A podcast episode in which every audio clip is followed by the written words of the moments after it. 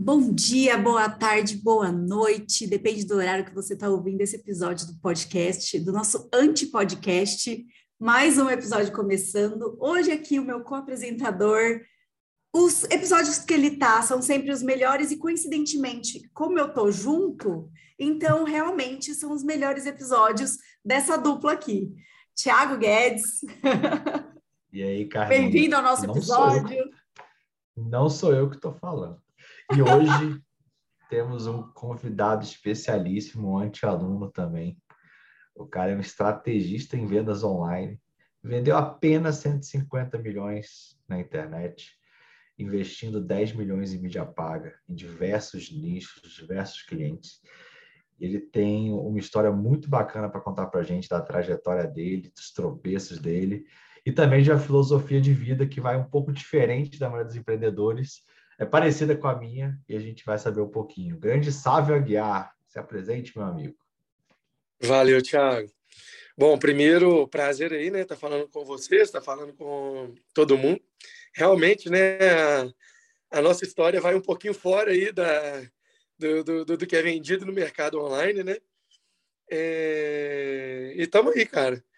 Vamos bater esse papo. Eu acho que a galera vai curtir escutar uma história um pouco diferente de vez em quando, né? Legal. Sabe, a pergunta que eu sempre faço, é, eu gosto de começar com ela, que é o seguinte: é, o famoso sucesso da noite para o dia, né? Você vendeu 150 milhões em uma madrugada, em uma Black Friday, ou você apanhou um pouquinho antes de conseguir engrenar nas vendas, cara? Rapaz, nossa, eu vou te falar, viu, velho? Eu já passei por no mercado de, de, de venda online por tudo que você imaginar, até fora de venda online, né? Depois a gente entra em mais detalhes mas o, o, o que eu vi é que foi uma escadinha que você vai construindo. Depois que você constrói uma vez, fica um pouco mais fácil. Não, não fica fácil, né? Não é fácil, mas fica um pouco mais simples de você entender os mecanismos que te fizeram conseguir alavancar. Mas até você descobrir o que que funciona em cada tipo de negócio, é, é um caminho. É, isso não acontece nunca do dia para a noite. É um negócio que leva aí um tempo de maturação, né? Bacana. E, cara, me fala um pouquinho, como é que é esse processo, quando você entra num novo desafio, né? fala um pouquinho do desafio que você já enfrentou das empresas, mas me explica como é que quando você entra, qual que é o processo? É, é uma mágica? Demora? É teste? Como é que é esse processo para achar Cara, a guia? Falando do meu processo atual, né? Então, vamos supor que eu pego uma empresa para poder fazer um trabalho com ela, tá? Primeira coisa que eu avalio é o modelo de negócios da empresa porque muitas vezes a pessoa está tá tentando escalar vendas e ela está tentando escalar por está tentando bater na ponta de venda, vamos dizer assim, está tentando mexer no Facebook Ads ou no Google Ads ou no criativo e o problema está lá na concepção do negócio dela, né? Então, é, eu tenho para mim que é, existem, acho que não existe um tipo de negócio que dá certo, tem alguns critérios que eu gosto de tentar trabalhar num negócio, que é eu, eu vejo que o negócio ele tem que ter um modelo de negócio escalável, independente, tá, gente? Aqui eu não estou falando só de infoproduto, não. Eu presto muito serviço para empresa física também. Então, muitas não estão com o modelo preparado para escalar. Se vender muito, a empresa não consegue segurar a onda, né? Então, a primeira coisa que eu vejo é, cara, como tornar esse modelo escalável. É, outro ponto que eu trabalho muito é na margem, como que essa, é, às vezes a empresa tá, tem uma estratégia de margens muito, muito apertadas. E por mais que ela seja escalável, a margem é um impeditivo de escala dela. Então, eu sempre olho para a margem para poder trabalhar é, dentro dessas empresas. E além da empresa ser escalável e ela ter uma margem boa, eu gosto muito da, da palavra recorrência. Tem muita palavra na modinha agora, né? Ah, LTV, Paraná. Cara, recorrência. Como é que o cliente compra de novo? Esse negócio está preparado para o cliente comprar de novo? O cliente tem algum motivo para comprar desse negócio de novo? Quando você consegue regular, é, é, é, trabalhar no modelo de negócio primeiro, para que o modelo de negócio esteja de um jeito que permita você fazer um trabalho de escala de vendas, o negócio fica muito mais fácil. Quando você tenta escalar um negócio, que o modelo de negócio dele não está preparado, você vai ficar batendo, é, você vai ficar dando murro, né, em ponta de faca. Dificilmente é, esse negócio vai ter algum é, algum crescimento disruptivo, vamos dizer assim. Quando eu comecei a pensar, então, dessa forma, eu vi que você começa a tirar muito resultado com algumas poucas adaptações que você faz, você começa a criar uma condição de escala muito maior, né? É, hoje, é, além de, de, olhar o modelo de, de negócio, é, eu, eu, tento simplificar as coisas, né? Pelo, pelo, pelo papo que a gente estava tendo até aqui antes, né? Para mim, eu tento deixar as coisas mais simples possível, porque eu não gosto de ter muito trabalho para fazer os treinos dar certo, né? Então, todo dia eu acordo pensando é, para o negócio que eu estou olhando, que é o seguinte: como é, que eu, como é que eu ganho mais dinheiro? Como é que a pessoa ganha mais dinheiro? Ou você vende mais, pra, você vende para mais pessoas, entendeu? Ou você aumenta o, o, o valor que você está vendendo, ou que você está gerando e necessariamente vendendo. Você aumenta o ticket médio por pessoa que já é cliente seu, ou você faz a pessoa que já é cliente comprar de novo. Então, ou você vende mais no volume, ou você aumenta o ticket médio, ou você faz essa pessoa comprar de novo. Ah, sabe, isso é muito fácil. É, é isso. Se você acordar todo dia pensando, cara, como é que eu faço esse cara comprar de novo de mim? O que está faltando no meu negócio para esse cara comprar de novo? Como que eu coloco uma nova pessoa para dentro? Então, assim, é... se você trabalhou, igual eu falei, o modelo de negócio, está todo dia preocupado em, em responder uma dessas três perguntas, você vai começar a, a tornar o seu negócio, você vai começar a achar saídas para o seu negócio. Então, não tem uma resposta de escala, né?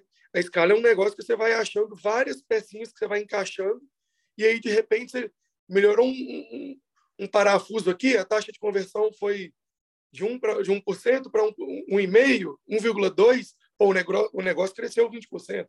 Você foi para 1,2%, de 1 para 1,2%, se você pega 10 indicadores de desempenho de funil seu e melhora 10% em cada um, seu negócio dobra de tamanho. Né? Você vai ter 10 vezes 10%, vai crescer 100% do seu negócio. Então, é, eu, eu busco um crescimento bem racional, vamos dizer assim, entendeu? É bacana, né? Porque eu, eu tenho essa pegada também, né? Pé no chão, chamam a gente de pessimistas, mas eu, eu, eu gosto de dizer que somos otimistas preparados para o pior, né? Tem, sempre ali com os números, quando chego com, com aquelas metas malucas, velho, de onde você tirou isso? Ah, porque eu quero chegar lá. Então, o poder da mente não vai te fazer, né? o poder da mente não é tão forte assim. Mas, cara, você falou coisas muito interessantes, né? Modelo de negócio escalável. Ou seja, que você aguente dar suporte para venda, né? E se for um negócio físico, que você tem estoque ou distribuição capaz disso. Margem, eu vejo que o pessoal peca demais em margem tipo, é, sei lá, acho que depois de ter margem pequena, só ser preso é tão ruim. Você não consegue fazer nada, você não tem, você não tem para onde andar, né? Como é que você vai escalar sem margem? E como você falou, né, assim, a recorrência que, né, enfim, tá, tá na modinha junto com, com equity e tal, e eu vejo que muita gente confunde, né, o, o LTV, né, o Lifetime Value, com ticket médio. Sabe, qual que é a diferença de ticket médio e LTV, que eu já vi muita gente confundindo isso, cara? Cara, basicamente, o, o ticket médio é... Você tem, eu até trabalho com dois tipos de ticket médio, né? Então, é, eu trabalho com o ticket médio do pedido e eu trabalho com o gasto médio mensal do cliente, que é como se fosse um ticket médio. O ticket médio do pedido, você vai pegar o, o valor que você faturou, dividir pelo número de clientes que você tem, e você vai ter o valor médio de cada pedido. Quando a galera chega e faz um upsell imediato, um cross-sell, um downsell imediato, ele não está aumentando a LTV. Ele está aumentando o ticket médio daquele momento de compra ali. Você tem, quer dizer que está errado? Não, está certíssimo. Isso é uma estratégia violenta para você poder aumentar o ticket médio, que é uma das coisas que faz o seu negócio. Igual eu falei, é, você tem que ou arrumar mais clientes, ou fazer cada cliente gastar mais na compra dele, ou é, fazer o cliente comprar de novo, não é isso? Então, isso, isso, é, isso é um dos pilares que faz o negócio crescer, é você conseguir aumentar o, o ticket médio. O gasto médio mensal é mais ou menos isso, mas você vai pegar o, o, o, número do faturamento e dividir pelo número de clientes que fizeram compra por mês com você. Às vezes, em alguns mercados, esse não é um indicador tão importante, mas no e-commerce, por exemplo, que trabalha com recorrência, que o cara pode comprar mais de uma vez por mês, Isso faz sentido, por quê? Será que esse cara está gastando o mesmo tanto que ele gastava comigo no mês passado? Ou não? O gasto médio do meu cliente está crescendo ou não? Então, é uma análise de curto prazo que faz sentido. E aí vem o LTV, cara, que para mim é uma das principais métricas do, de qualquer negócio, que é a partir do momento que eu trouxe um cliente aqui para dentro da empresa, quanto que ele vai gastar comigo ao longo da vida dele. E esse ao longo da vida é muito tempo, vida é muito tempo. Então, hoje a gente trabalha com LTV. A gente analisa um LTV de mais ou menos três anos, dois anos e um ano. Sendo que o mais importante é de um ano. A gente, o normal é você comparar os últimos 12 meses. Tá? Então, você coloca quanto o cara gasta com você, que é esse gasto médio dentro de 12 meses. A gente faz essa conta para poder entender qual que é o objetivo de você entender quanto um cliente vai gastar com você sem ser só na primeira compra. Que aí você pode gastar mais para poder trazer ele. Se você tem um LTV, vamos pensar, se a primeira compra do cara que ele faz com você é 3 mil, mas em média, os seus clientes gastam com você 2 mil. Aí você fala assim, cara, para trazer esse cara gastando, se a primeira compra dele é 300, para trazer esse cara gastando 100, eu estou com um CAC ruim. Né? Eu estou com uma margem baixa. Mas se eu pensar que esse cara vai consumir comigo 2 mil em um ano, cara, faz total sentido eu fazer esse pagamento para ele. E aí o desafio passa a ser outro, passa a ser fluxo de caixa. Mas é, aí existem outras estratégias para você consiga trabalhar o LTV, o CAC, o fluxo de caixa para tudo funcionar numa rodinha perfeita. Né? Então, mas a ideia de você mensurar é porque assim, o que você não mensura, você não gerencia. Você entender quanto o cliente vai deixar no seu bolso no futuro, primeiro, você sabe quanto que você vai poder pagar numa aquisição desse seu cliente. Tá? E segundo ponto, você passa a criar estratégias para que ele passe a gastar mais. E é muito importante como que o seu cliente não gasta mais com você, porque simplesmente você não está pensando em fazer ele gastar mais com você. Entendeu? Às vezes você pensar uma coisa ali para o médio prazo, até para o curto prazo, para poder ir fazendo esse cara comprar de novo alguma coisa, colocando coisas complementares, fazendo ele evoluir dentro da sua empresa, é, você, você, hoje só não, não ganha mais com o mesmo cliente, talvez porque você simplesmente não tenha. Você não pede para ele comprar de novo. Ou você não oferece nada para ele de novo. Então, a partir do momento que você passa a se preocupar com isso, você olha que seu LTV de 12 meses ele está 1.500. Aí você começa a fazer um monte de ação, vai para 1.700, vai fazendo um monte de ação, chega em 2.000. Você vai ver que o seu negócio vai se tornando muito mais lucrativo. Porque é o mesmo, você vender para o mesmo cliente é muito mais barato do que você trazer um cliente novo. Então, negócios que têm recorrência, que têm um LTV legal, são negócios que geralmente são mais lucrativos. Então, assim, é, eu acho que eu falei demais para explicar a diferença, né? Mas, mas eu acho que é, é, é, é, super importante, porque são, são conceitos que são muito confundidos.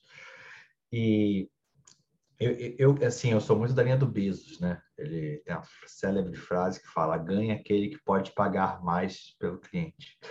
E é, eu, eu, montei a escola pensando nisso. Falei, cara, eu, eu quero ter o maior, posso ter o maior CAC da indústria, do meu mercado, e mesmo assim ser lucrativo. Como é que eu faço um modelo? Então, a minha pergunta era, como que eu posso pagar 10 mil no cliente e ser lucrativo? Porque o que acontece? A partir do momento que você pode pagar mais pelo cliente, isso significa que os outros players provavelmente vão perder dinheiro na primeira venda. E aí entra uma questão de fluxo de caixa. Então, é uma barreira de entrada natural você conseguir. Tanto que a esfirra do Habibs é muito mais cara que a esfirra da Dona Maria, que vende na porta de casa, porque ela não pode cobrar o preço do Habibs se ela perde dinheiro. E, claro, ela não quer ter escala, né? Algo artesanal. Mas isso cria uma barreira, porque se alguém for tentar competir com o Habibs, ele vai ter que ter uma esfirra competitiva. Será que ele aguenta perder na primeira venda? Né? Então, essa, isso que você está falando é muito importante, porque é, em, o nosso mercado digital ele ficou muito acostumado em fazer um trade de tráfego. Né? Ele compra tráfego, vende um produto, ganha dinheiro, isso é um negócio. Eu falo, não, esse, esse é o jogo das crianças. O jogo dos é. adultos é vender de novo para o mesmo cara, né? Isso daí é uma maquininha de fazer dinheiro que funciona durante um tempo, dali a pouco fica caro demais e pifa, né? O negócio mesmo que vai te dar dinheiro no longo prazo É aquele negócio que você pagou uma vez e o cara vai deixando dinheiro na sua empresa o resto da vida. Beleza. E, e na prática, como é que eu faço para essa galera voltar e comprar? O que, que, eu tenho que ter? Tem que ter um produto bom, tem que ter campanha de venda, é uma oferta boa. O que, que eu tenho que ter para conseguir fazer as pessoas voltarem e abrirem a carteira de novo para mim? Cara, é, é muita coisa na minha visão, tá? Assim, é, igual eu falei, é simples, mas dá trabalho. É, o primeiro ponto, velho, que eu vejo é para você poder conseguir ter uma recorrência alta é que muitas vezes a gente tenta fazer o que a gente acha que o cliente gostaria. Eu sei que isso aí em qualquer livro de marketing aí, sei lá, da primeiro ano de faculdade deve ter que é para você pesquisar. Eu vou além da pesquisa, tá? Vai, é, é, existe pesquisa, existem pesquisas, existem testes. Às vezes um teste te dá uma resposta muito melhor que uma pesquisa. Mas existem, existem alguns tipos de pesquisa que o seu cliente te conta o que ele quer. Só que você não tem um cliente só. Você vai é, esse tipo de pesquisa você vai fazer ele com é, todos os seus clientes. Todos não vão responder, né? Mas um volume grande vai responder. E você vai ver que muitos deles vão responder a mesma coisa, vão te pedir a mesma coisa. Então, eu, eu vejo muito, a gente trabalha aqui com diversos tipos de pesquisa nos negócios que, que eu entro, para poder entender é, onde que pode melhorar. Então, é, uma prática que a gente tem, por exemplo, na, na empresa, que hoje eu dedico a maior parte do, do meu tempo, é que a gente faz uma pesquisa de NPS, pesquisa de NPS mede o grau de satisfação do cliente. A gente, para cada ponto de contato com o cliente, a gente tem uma pesquisa que chama CSAT, que mede o grau de satisfação daquele cliente com o ponto de contato. Então, por exemplo, o cara acabou de fazer uma compra no site, vai uma pesquisa para ele. Como, o que você achou do, da experiência no site? Nota de 0 a 5 e um campo aberto para poder é, ele responder. O cara terminou de comprar pelo aplicativo, que você achou da experiência de comprar no aplicativo? 0 a 5, o campo aberto para responder. Depois que ele comprou, tal, recebeu o produto em casa, usou o produto, gostou ou não gostou, vai a pesquisa de NPS, 0 a 10, quanto você indicaria o grupo Super Nosso? Na verdade, no caso dessa empresa que é o Super Nosso, é, quanto você indicaria ela para outra, é, para um amigo seu ou familiar? E aí tem lá o campo aberto. Só que, velho, o número, ele, beleza, te dá um termômetro. Só que o ouro está na resposta aberta. Porque aí, velho, te, assim, a gente tem aqui um, é, um analista de UX que consegue fazer isso, tá? Eu tenho 1.500 respostas. Na verdade, se eu somar todos os sites, a gente tem tipo umas duas mil e tantas respostas, tá? É, de NPS. Cara, o analista, ele lê todas as respostas. Todas. E vai categorizando cada uma. Isso aqui está relacionado à entrega, isso aqui está relacionado à operação, isso aqui. E aí, cada tipo de problema, ou cada tipo de, de elogio que o cara tem, existe uma pessoa na equipe que é responsável por, por tocar essa área. Um problema de operação, foi logística, foi sei lá o quê. E aí você consegue entender para cada área quais são os seus problemas. Então, se você não escuta seu cliente, como que você trabalha para melhorar a experiência dele? Com base no que você acha? Então, se você não escuta seu cliente hoje, a primeira coisa que tem que fazer é passar a escutar ele, é coisa básica. Não tem ali no iFood, na hora que você termina de comprar, avaliaçãozinha? Cara, e, e, na hora que você. Hoje, na hora que você vai pedir um, um, almoço no iFood, você não tenta ir nos restaurantes que tem ali um, um maior número de estrelinhas? Isso é normal. Isso, hoje em dia está normal em vários tipos de negócio. E o que eu vejo que no mercado digital, às vezes, muitas vezes a galera peca, é, é em não fazer essa parte que, na minha visão, é um básico. Então, é, eu, eu, vejo que escutar o cliente é um primeiro ponto que faz é, para você poder começar a ajustar as coisas que vão fazer ele comprar de novo. A galera já tenta ir lá na, na execução. Ah, eu vou fazer um produto tal que parará, que é complementar, porque eu sei que o cara precisa disso. E, e aí eu vou ter LTV porque eu estou fazendo isso. Cara vai ser obrigado a comprar de mim. Cara, o cara nem escutou o, o cliente, não fez nada, não, não ouviu nada. É muito difícil o cara tirar uma resposta disso. Né? Então, a primeira parte seria a pesquisa. Na verdade, eu vou falar até um ponto zero antes da pesquisa, tá? O cara teve a primeira experiência de compra com você. Eu sou muito a favor do over delivery. É, eu acho que a, a coisa assim melhor que você pode fazer para um cliente comprar qualquer coisa de você de novo, ele ter uma experiência muito além do que ele estava esperando na primeira compra que ele faz. O que você puder fazer para poder florear, fazer de mimo, sabe, é, o e-commerce que vai lá e manda um bombonzinho para a casa do cara com a cartinha. É, o, o que der para você fazer para esse cara é, ter uma experiência que ele fala assim, nossa, ninguém nunca fez isso. É, é, eu acho que faz sentido. No mercado de infoproduto, então, que eu sei que tem muita gente é, que está com a gente aqui, que é do mercado de infoproduto, cara, você abrir e você falar assim, cara, foi de graça. Isso que eu paguei aqui foi de graça pelo valor que eu estou recebendo. Aí depois fica muito mais fácil fazer um pitch para poder vender qualquer outra coisa. Entendeu? Então, primeiro, over delivery. Segundo, escuta o seu cliente. E aí, o seu plano de ação do que, que você vai fazer vai ser com base no que você escutou do seu cliente. Entendeu? Isso é legal pra caramba. E eu sou o cara chato, né? Eu sou o cara dos contrapontos. E tem um ponto também que é interessante, que é, cara, se você só escutar o seu cliente, você não trabalha, você vive fazendo feature, né?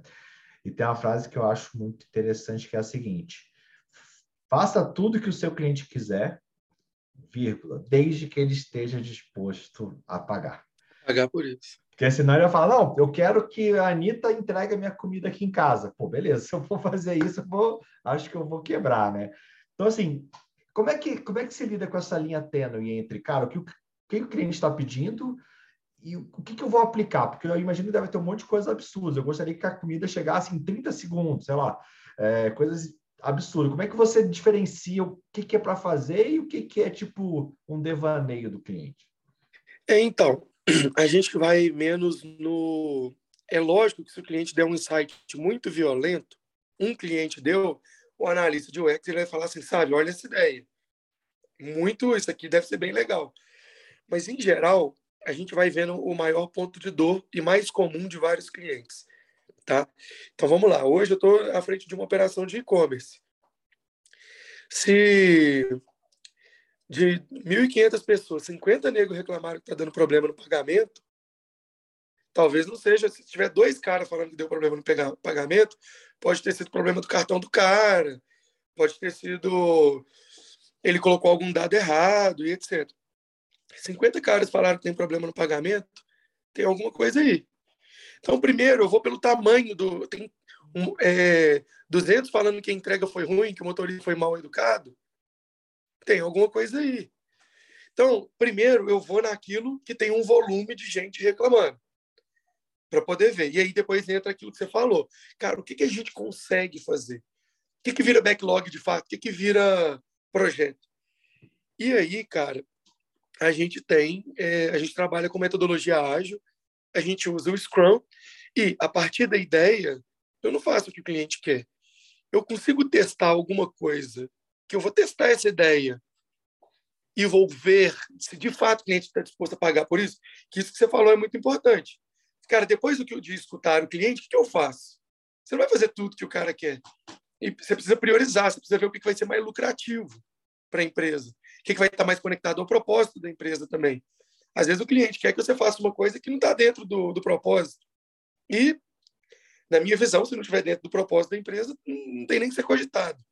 Né? A empresa tem um norte para poder seguir. Então, é, dentro da metodologia ágil, que você cuida de estar dentro do propósito da empresa, de estar dentro da visão, de trabalhar o que é prioridade e o principal, ciclos de testes curtos. Cara, põe o pezinho na água, olha, vê como é que como é que o cliente vai se comportar quando você fizer esse ajuste. É, tem coisa que é um pouco mais difícil de você fazer MVP, de você fazer um teste menor. Mas a maior parte das coisas você consegue você consegue fazer esse teste, entendeu? Então, depois que passa, hoje, essa parte de, de UX, vamos dizer assim, dessa análise toda das pesquisas, ela dá base para que uma pessoa que é um PO aqui na, na, na, minha equipe, né, no caso, que aí, gente, não se, se apeguem aos nomes, tá? É um líder de equipe, beleza? Para que esse líder de equipe vai pegar todos esses insights e faça uma priorização Priorização de implementação que vai ficar lá para sempre? Não. Priorização de testes. E aí o teste funcionou, é um negócio legal, Aí, beleza, a gente trabalha para ele poder ser um algo permanente dentro da empresa, um benefício permanente, uma melhoria permanente. Top. Então, abordamos bastante LTV, recorrência. Agora vou para outro tópico da margem que eu gostei muito. E eu vejo que uma dúvida muito grande é precificação. Eu tenho que precificar pelo meu custo, eu tenho que precificar pelo concorrente. Como é que, eu, como é que a gente precifica aí os produtos, sabe? Aí, cara, é, eu vou falar que não existe uma estratégia, tá? É... Ah, mas aí você matou a galera aqui, pô. A galera é, tava, não, não. Ela tava querendo ouro. Existem várias. É porque é o seguinte. É, eu estava até conversando, teve um, um, rapaz que me procurou essa semana para eu ajudar ele com a estratégia né, de venda online dele. E aí eu falei que ele tinha que tomar é, uma decisão. Então, na hora que o cara coloca o produto, eu falei, olha, vamos, vamos colocar seu produto aqui, o valor, não vou falar o produto, porque pode ser infoproduto, pode ser produto, pode ser o que for, serviço, é, o que você oferece para o seu cliente. Vamos colocar do lado aqui de tudo que já existe hoje, para poder atender o mercado. Tá? O valor que você gera é o mesmo valor que todos esses outros produtos geram? É. É a mesma coisa? Não tem nada? Não. Cara, então, se for manter dessa forma, a guerra vai ser de preço. E tem muita empresa que está entrando na guerra de preço. E tudo bem. Né? É, é, um modelo de negócio que vai trabalhar com margem apertada e volume. Existe gente, ganhando dinheiro fazendo isso? Existe. Está errado? Não está errado. Agora, é um negócio que eu recomendo? Também não é, não. Porque é um negócio muito mais sensível à flutuação de mercado. Tá? Se, você, se um custo seu aumenta, se um concorrente consegue uma negociação melhor que a sua, se alguém abaixa preço, se alguém entra investido no seu mercado, tá? É, é coisa que a galera não está olhando hoje, mas dependendo do tamanho da sua empresa, tem muita gente entrando investido no mercado, é a galera do dinheiro infinito. Entendeu? Você competir hoje é, com uma empresa que está tipo um iFood da vida. O cara tem dinheiro infinito, o CAC dele é infinito. O dinheiro que ele pode pagar no cliente é, é muito maior, tem investidor. A empresa dá prejuízo. Como é que você está tá num negócio que você não está investido, a sua empresa não pode ter prejuízo e você vai competir guerra de preço com um cara desses? Então, assim, é, se o seu valor que você gera hoje no mercado é o mesmo valor que está todo mundo gerando, você vai ter que fazer uma estratégia de diferenciação de preço e pronto. Eu sabe, mas eu não quero fazer guerra de preço. O que, que eu faço? Você vai ter que aumentar o seu valor no mercado. Que que, como que você aumenta seu valor no mercado? Aí tem vários segmentos de estratégia para você aumentar o seu valor, que não é necessariamente só o seu produto ser melhor sabe? Mas eu não consigo. O produto que já existe no mercado é muito bom. Mas para você poder aumentar seu valor, aí vai começar a, a entrar várias coisas. Percepção de marca é aumento de valor. O cara achar que sua marca é melhor, sua marca não precisa ser melhor, mas é aumento de valor. Eu, eu sou a favor do over delivery, igual eu falei lá antes. Então, acho que além dela parecer melhor, ela tem que ser de fato mesmo melhor.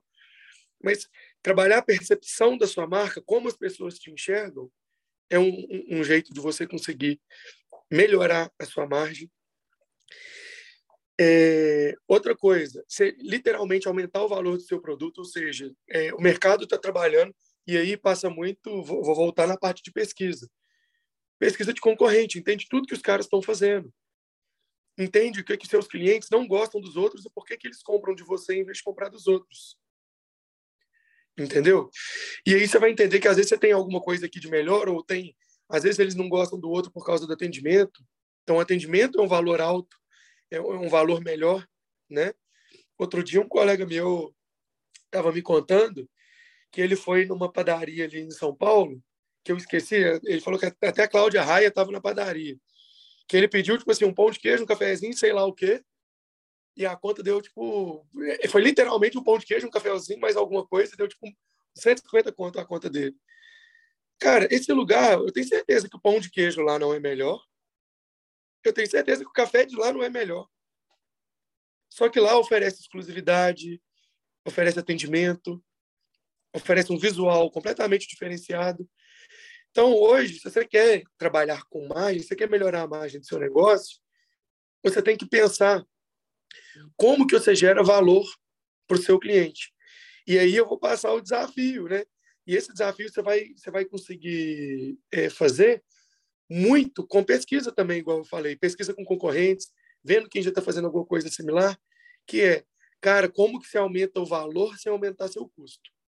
Porque tem muito jeito de você aumentar o seu valor, ou seja, você entregar mais, só que está te custando mais para poder aumentar o valor.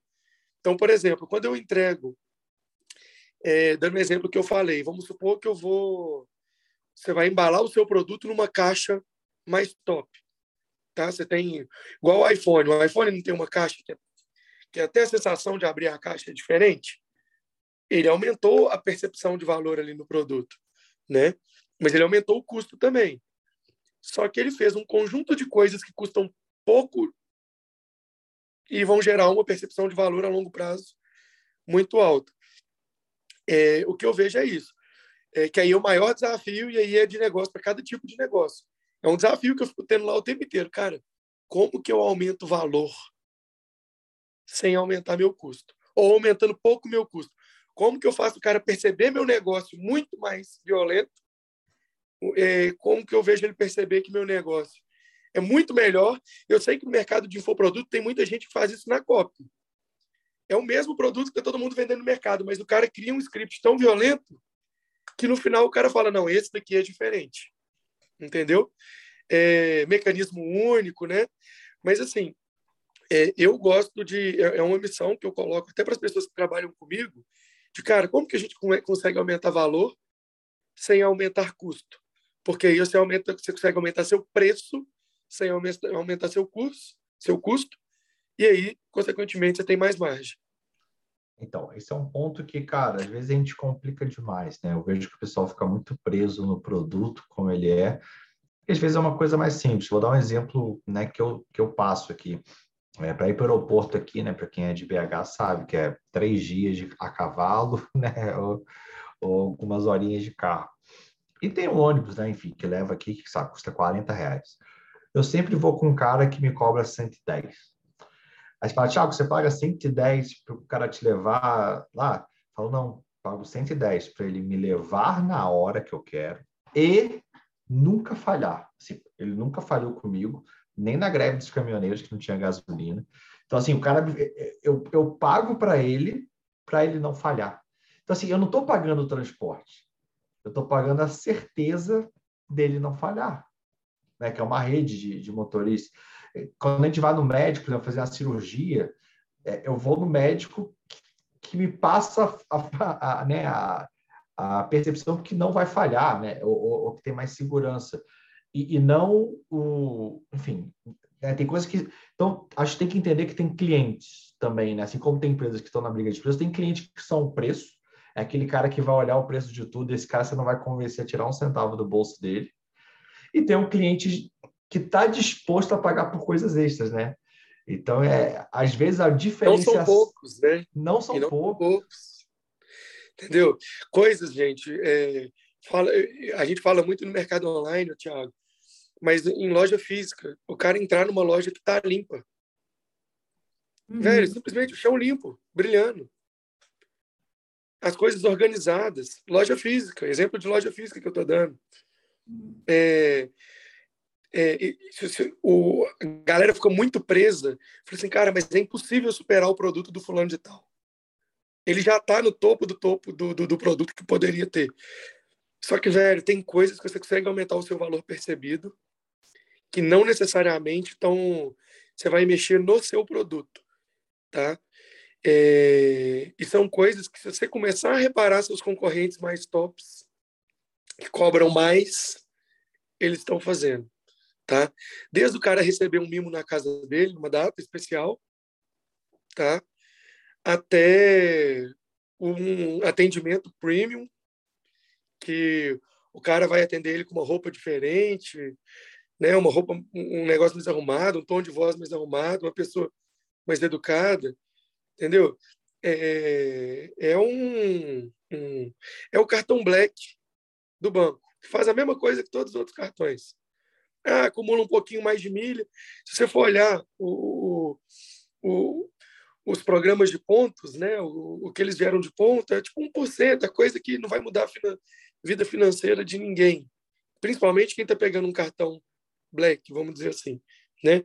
Aí ninguém vai falar, ah, não, mas tem o meu primo que mexe com milha, e o cara, eu falo, não, não estou falando desse cara, estou falando do, do, do cliente Prime, que o médico que virou lá Prime no Bradesco, entendeu? Só para poder pagar a conta dele com o cartãozinho preto na, no, na roda de colega dele e tirar o, o cartãozinho preto da carteira, entendeu?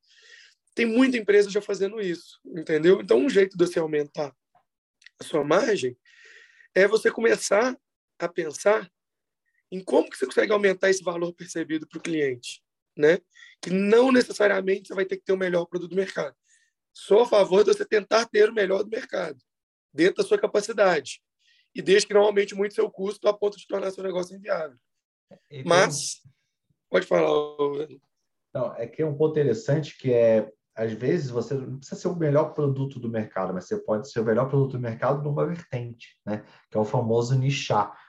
É, no, é, é, é, né, acho que esse papo está muito bom pelo seguinte motivo: a gente fala né, de, de, de, margem, só que o cara que é pequeno, né, a maior parte dos empreendedores digitais são pequenos comparados com o mundo físico, é difícil concorrer numa guerra de preço, até porque eles não né, são bootstrapping, começam com o próprio caixa.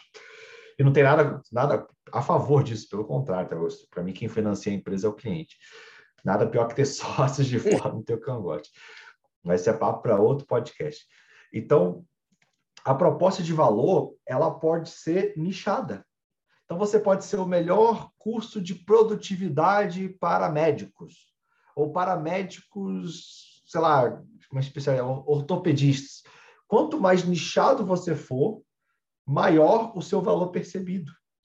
Né? Então, existem formas que às vezes, né? Ah, como é que eu vou ter o um melhor curso do mundo se a Udemy tem todos os cursos do mundo? Não é isso. Aí você pode pegar uma vertente, uma vertical e se especializar nela, né? É... Então, existem formas criativas né, de você ter o valor percebido. Isso Exatamente. É muito... Isso que você falou é muito interessante. Formas criativas, tá, gente? É, não, não acreditem que aumento de valor, aumento de preço é só com, com, com trabalho específico lá no produto, que eu tenho que agregar sei lá o quê. Tem que... Cara, é... existem formas criativas de você fazer o cliente te perceber é, de uma forma diferente. Né? Isso faz muita diferença. Não é só dinheiro, né? Não. É... Tem muita forma baratíssima, para falar a verdade. Tem coisas que a galera fica louca e você fala, putz, era só isso. Né? Cara, no supermercado, né, um, uma das empresas que eu trabalho é um supermercadista que é o Super Nosso, que eu testei aqui. Cara, é um, super, um supermercado com margem acima da média dos outros supermercados. Por quê? Porque vende um, um produto commodity mais caro? Não. É porque ele vende todos os produtos no mesmo preço de todos os supermercados. Se você for no supermercado BH e no mesmo bairro você tem um Super Nosso, você vai no Super Nosso, o preço lá dos produtos, a maior parte, é o mesmo mas a gente te oferece um vinho importado, a gente te oferece uma carne angus, a gente te oferece. Na hora que você está lá dentro, você acaba colocando um produto de 100 reais a mais no seu carrinho, de 150 reais a mais no seu carrinho, que aumenta o seu ticket médio e a sua margem para o supermercado. Olha aí. Isso, isso, é muito legal. Isso daí sempre é infoproduto também. É. Isso é muito Entendeu? legal, porque tem, tem, tem produtos que chamam o cliente e tem produtos que fazem o teu lucro. Né? Exatamente. E, e, a grande embananada é você vender o produto de lucro como entrada e de entrada como back-end, né? Então, entender dá isso é fazer os dois, é. Dá, dá para poder fazer os dois. São duas estratégias, eu, eu acredito nas duas. Tanto você fazer o de entrada, né, para poder ir. Agora, hoje, o que eu percebi é que tem muito como você fazer o cara entrar no seu supermercado pelo produto de lucro. Mas aí é é, arrasta para cima. Aí arrasta para cima para saber como, né? É. Mas assim, são coisas que são coisas que fazem muita diferença, né? E o principal, a galera tem a consciência que tem gente disposta a pagar mais para poder ter um mimo extra. Isso é um, um mimo não, né? Um, um, uma percepção de valor melhor, de atendimento melhor. Tipo, uma assim, não, de compras, né? Exato, exato. É, o, o, lucro está no valor extrínseco, né? Aquilo que não é necessariamente do bem, mas aquilo que o, a posse do bem transmite, né? Exatamente. Esse, assim como né, tem, tem cases, né? A Copenhague ela não se posiciona como uma loja de chocolate, é uma loja de presente. Com isso, ela consegue ter um preço maior. Uma, é, é, é um presente, não é algo para consumo próprio. Né? Então, isso gera uma percepção diferenciada. Então, pessoal, vocês estão ouvindo aqui, sejam criativos. Né? Não, não fiquem nessa, é, nessa falácia de que para aumentar o valor tem que aumentar o custo. Não necessariamente. Cara, eu já vi infoprodutor que já tem um produto top e aí, para poder aumentar o valor, em vez dele é, fazer coisas que criam percepção de valor, o cara vai lá e, e grava mais 100 aulas para o curso dele. Mas, Sendo que a média dos clientes dele não assiste nem 10% do curso. É, poucas isso aí... Fazem, é, poucos olham isso, mas, cara, é, é alarmante. Mais de 30% nem abre Nem abre. Aí o cara, você não está aumentando. Assim, eu sei que você está aumentando seu valor, que você está dando mais conteúdo. Mas você entende que o, o trabalho versus percepção de valor para esse curso está muito menos ligado a isso do que todo o resto que vem antes. Então, assim, eu acho que tem formas mais criativas e menos trabalhosas de você aumentar o seu valor. É, tá? bota, bota 200 gramas de arroz no prato, depois bota mais 200. Você vai, a percepção de valor é cresce. Mas tem até a, a síndrome do Netflix, né? Quem nunca passou mais tempo zapeando ali para achar o filme do que vendo o próprio filme? Então, cara, é, é, é muito legal isso. E sabe, você está hum. lá com a gente na escola, né? Enfim, como é que você vê, né, participar de grupos, ter esse tipo de discussão na sua formação, no seu crescimento? Como é que é isso para você, cara? Cara, para mim está me ajudando demais, né? É... Dentro da minha história, é... tem muito tempo que eu, que eu, eu tenho buscado algumas estratégias pessoais para mim, algum, algumas dúvidas que eu tenho tido. Eu tenho pouca gente para poder conversar na minha rede de relacionamento padrão, muita, é, são poucas pessoas, assim, conheço pessoas que têm muito sucesso é, financeiro, muito sucesso de vida também, de felicidade, mas de modelos que são modelos que às vezes eu conheço, às vezes eu até presto consultoria e tal, e tem coisas que é, eu gostaria de saber, eu gostaria de trocar ideia, que eu não tenho com quem conversar, né? E depois que eu entrei para para a escola, eu comecei a me conectar mais com pessoas que têm a mesma visão que eu, o mesmo objetivo que eu. Às vezes tem até um, uma visão de futuro, um objetivo de futuro diferente, né? Mas são pessoas assim é, que são excelentes em suas áreas. Então aqui, cara, a gente tem a gente tem níveis de conversa, vamos dizer assim, que eu não tenho na minha na, na minha rede de, de relacionamento padrão, né? Então eu comecei a ter conversas muito mais poderosas, vamos dizer assim, depois que, que, eu, que eu passei a fazer parte da escola. Esse papo que a gente está tendo aqui, esse valor, essas, as aulas que acontecem na segunda-feira, os bate-bolas que acontecem na segunda-feira, né? É, tem as ligas. Então, assim, são coisas que dificilmente eu conseguiria ter esse nível de conversa, com esse nível de profundidade fora da escola. E até que você tenha um, colega, tá, ô, Tiago? Por exemplo, eu tenho, igual eu falei, tenho amigos que são empreendedores e tal. Cara, é muito difícil separar é, na correria do dia a dia para poder conversar sobre seu negócio com esses caras. E chega no fim de semana, você vai tomar uma cerveja com o cara, você até pode falar alguma coisa, trocar uma ideia, mas não não vai ser só isso. Você não vai conversar só sobre todas as suas dores, você não vai expor tudo que você quer expor. Então, aqui eu, eu acredito que o grau de profundidade, mesmo das conversas sobre negócios, é um grau de profundidade muito maior do que eu tenho no meu, no meu relacionamento pessoal. Então, assim, para mim está sendo um crescimento violento. Demais. Até estava no casamento, tinha vários lá, vários anti-alunos também. E aí minha mulher falou assim, cara, para de falar de negócio. Feita, então vou ficar mudo. Porque a única coisa, a única vou falar aqui. Vou falar, vou falar o quê? Mas é, é, é, o que a gente fala, né? O empreendedor é solitário, tipo, ele não, né, não, não geralmente não, não, não, conversa com seu cônjuge sobre isso, não conversa com seus amigos. E, cara, vou além, às vezes não conversa nem com seus sócios. Tudo que ele gostaria de conversar. Então, assim, é, ter um ambiente onde você possa ter essa liberdade, né, esse, esse é o nosso grande propósito, porque a gente sabe que é difícil, que é duro, que é porrada. Mas, cara, é, em relação a isso, também tem uma filosofia de vida legal, né? estava falando um pouquinho, geralmente os empreendedores é work hard, play hard, é never sleep. Como é, é, como, como é que é, assim, dá para ter sucesso sem seguir essa, esse mantra aí que o pessoal fala? Cara, dá. E, e eu vou te falar um negócio, tá, ô, ô, Thiago? Eu acho que são estilos de vida e eu respeito demais quem consegue, tá? Ser o cara do no pain, no gain, é, trabalha né, enquanto eles dormem, e aquele negócio, é, tem um sangue no olho violento. E eu acredito que para o cara até conseguir fazer isso, Thiago, ele tem que ter um, um nível de propósito, velho. Eu acho que tem que ter, tem que ter acontecido. O cara tem que estar quase que trabalhando ali na força do ódio, entendeu? Para poder para poder fazer o negócio pegar, o negócio vingar.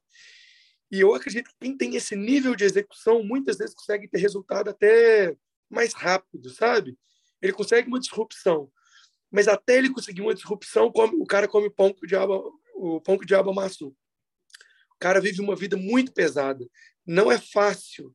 É, não é se acordar às 5 horas da manhã.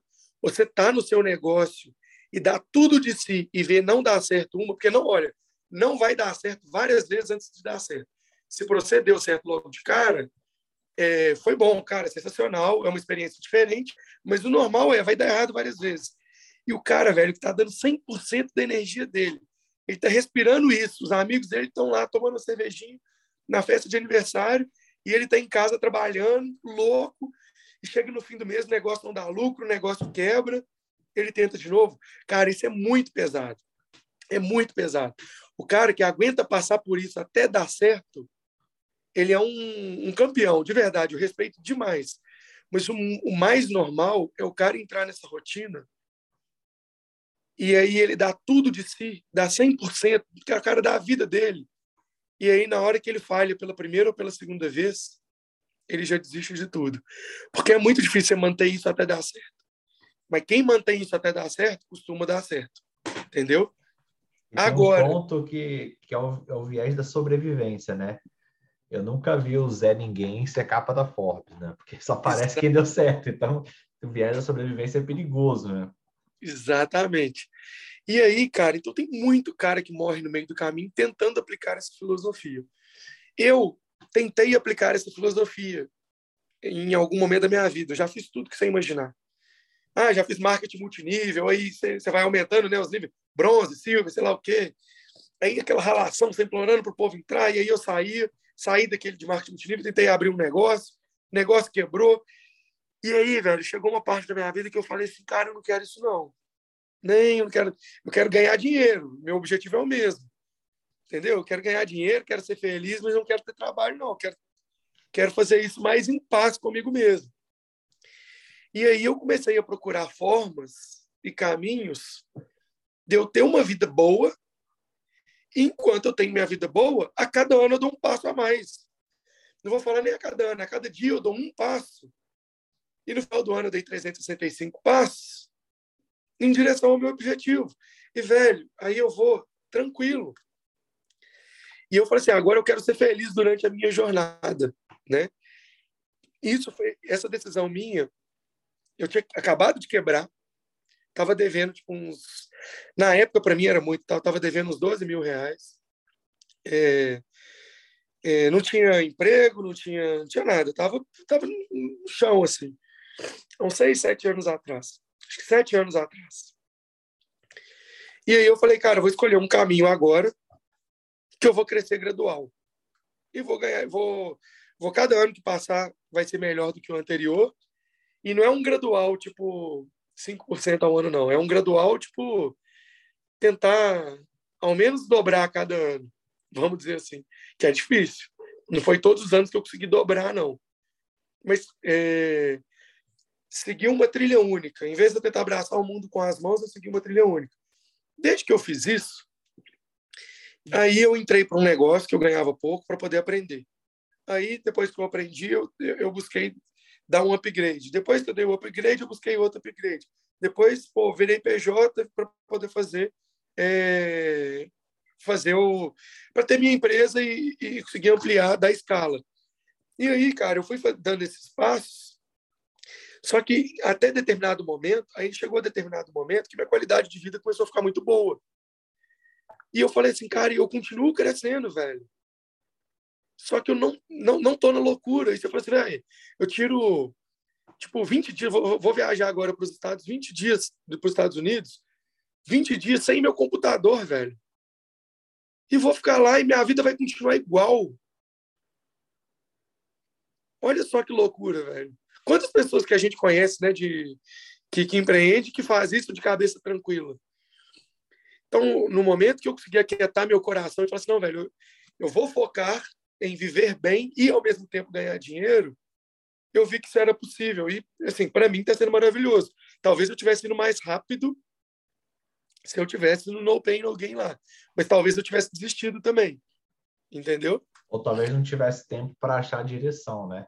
Porque se Ou talvez não tivesse tempo para achar tá, a direção. É, a direção é mais importante que velocidade, porque andar para trás é pior do que ficar é parado.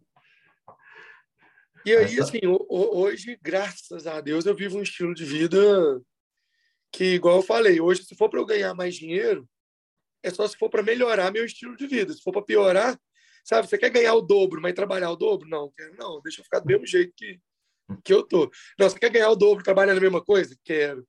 Aí é isso que eu tô correndo atrás. Muito bom. Sabe, é, vontade de abrir uma cerveja e continuar esse papo, mas hoje é segunda-feira, né? Segunda-feira dizem que é, que é, que é proibido tomar uma, eu acho. É, né? Mas, cara, queria pô, agradecer demais. Acho que tiveram vários, vários insights. É, é, é uma visão diferente, acho que tem, é mais alinhada com a minha, que também sou um pouco mais pé no chão, um passo de cada vez. É, eu tenho, às vezes, dá a sensação que a gente está andando muito devagar, mas quando eu olho os últimos cinco anos, eu andei muito que muito mais gente, porque tiveram vários voos de galinha, né? Então, quando você tem muita certeza da direção, os passos tendem a ser mais firmes. No curtíssimo prazo, parece que você não está andando, né? Mas quando você pega um, um tempo maior, acontece a mágica. Então, eu me identifico demais. Não existe caminho certo, né? Acho que cada um tem a ver com sua personalidade, sua mentalidade, sua cabeça. E no final do dia, você tem que fazer o que vai fazer bem para sua vida, né? Tanto pessoal quanto profissional. Então, cara, mais uma vez, muito obrigado. Vou deixar você botar suas últimas palavras aí e também pedir para a Carlinha aí dar seu, seu feedback. Legal. Bom, galera, assim, acho que a maior parte eu falei aqui, né? É, o, eu acho que o recado principal, e, e serve tanto para estilo de vida quanto para o empresarial, tá? É, é, isso é uma frase, cara, que até um, eu guardei ela para mim hoje, virou filosofia de vida, mas quem falou ela para mim primeiro foi o Carlão, que está na escola. É, isso faz muito tempo, tá? Eu conheci ele antes da escola. Mas ele fala assim: o difícil é ser simples. Cara, é, aumentar o seu valor no mercado não é não é com não necessariamente está em fazer uma grande loucura, um negócio muito cara, existe muito jeito de você gastar pouca energia e ter muito resultado. Só que a galera muitas vezes quer disfarçar o compromisso em gerar valor trabalhando muito. Porque ela está meio que justificando para ela mesma, tipo assim, estou fazendo o possível. O possível e o impossível. A pessoa se flagela, se chicoteia para poder mostrar para ela mesma que ela está dando tudo que ela pode. E dentro dessa minha filosofia de vida, não precisa ser assim, não. Tanto para gerar valor nas decisões que você toma na sua empresa, geralmente as melhores decisões para você poder conseguir escalar são as decisões que você faz de forma simples, coisa que não dá muito trabalho. A margem é aumentar valor com o mínimo de custo possível. É o máximo do valor que você puder gerar com o mínimo de trabalho. Você só vai começar a fazer coisa que gera muito valor e dá muito trabalho na hora que acabar as opções que geram valor sem dar trabalho. Mas vai primeiro atrás das coisas que são mais tranquilas. Isso serve para a vida também, que foi o que eu descobri. Cara, o que, que eu posso fazer para minha vida melhorar que dá o mínimo de trabalho possível? Entendeu? E é lógico que nem. É, eu não estou falando que é, é, ruim trabalhar, eu gosto de trabalhar bastante, mas eu gosto de trabalhar tranquilo. Não existe nada melhor na vida do que poder deitar a cabeça no travesseiro e dormir em paz, sem estar preocupado se amanhã vai dar um, um grande rebuliço e você vai morrer ou vai continuar. Cara, se, se, se o CPM vai dobrar. É, se o CPM vai, vai, dobrar. dobrar e ele vai, vai dobrar, ele, ele vai. vai. É o seguinte: se você não entendeu isso ainda, assiste não só esse negócio de novo, mas pode assistir vários outros. Cara, o CPM não vai dobrar, ele vai triplicar. E ele vai. Então, assim, vai nas coisas simples. Tem muita coisa simples, tem muita coisa que não dá trabalho, entendeu? E, e uma palavra que o, o, o Thiago Guedes falou, seja criativo. A, a criatividade te economiza muito trabalho. Muitas vezes a resposta não está na coisa é, que vai gastar mais energia sua.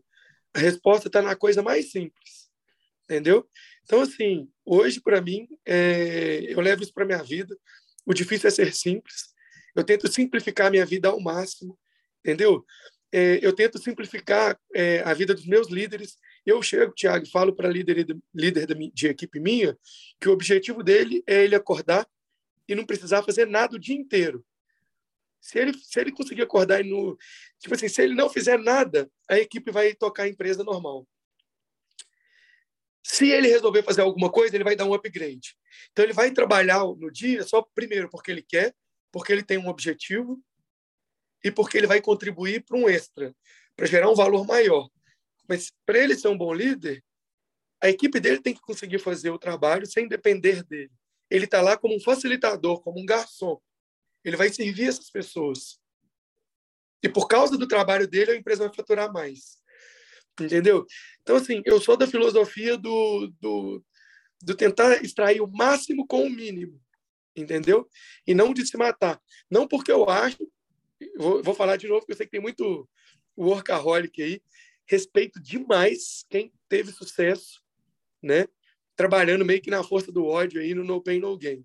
Respeito demais eu, sabe, não consegui. Então, esse recado é para pessoas que talvez é, estejam pensando aí, talvez, em desistir ou, ou que não estão aguentando mais esse estilo de vida. Cara, sua missão, na, né, assim, na, na minha visão, sua missão nessa terra é ser feliz. Entendeu? Não é ganhar muito dinheiro e deixar legado. Tudo bem, eu acho que você pode ter isso aí, mas desde que venha junto com a felicidade. Então, se você está passando num momento que você tem que fazer algumas escolhas, comece a escolher viver bem, ser feliz, viver junto com sua família, né? Você vai ver que, que vai ficar muito mais leve e é capaz de que quando ficar mais leve, o resultado vai vir em dobro. E aí é o, a mágica, na minha opinião. Nossa, com certeza. Sávio, obrigada. Eu não vou nem dizer que teve insight, porque foi ensinamento, né? Esse podcast aqui foi uma aula. Obrigada mesmo. Muito obrigado, viu, Carlos? Tamo junto, pessoal. Até a próxima. Até o próximo Valeu, galera. Um abraço.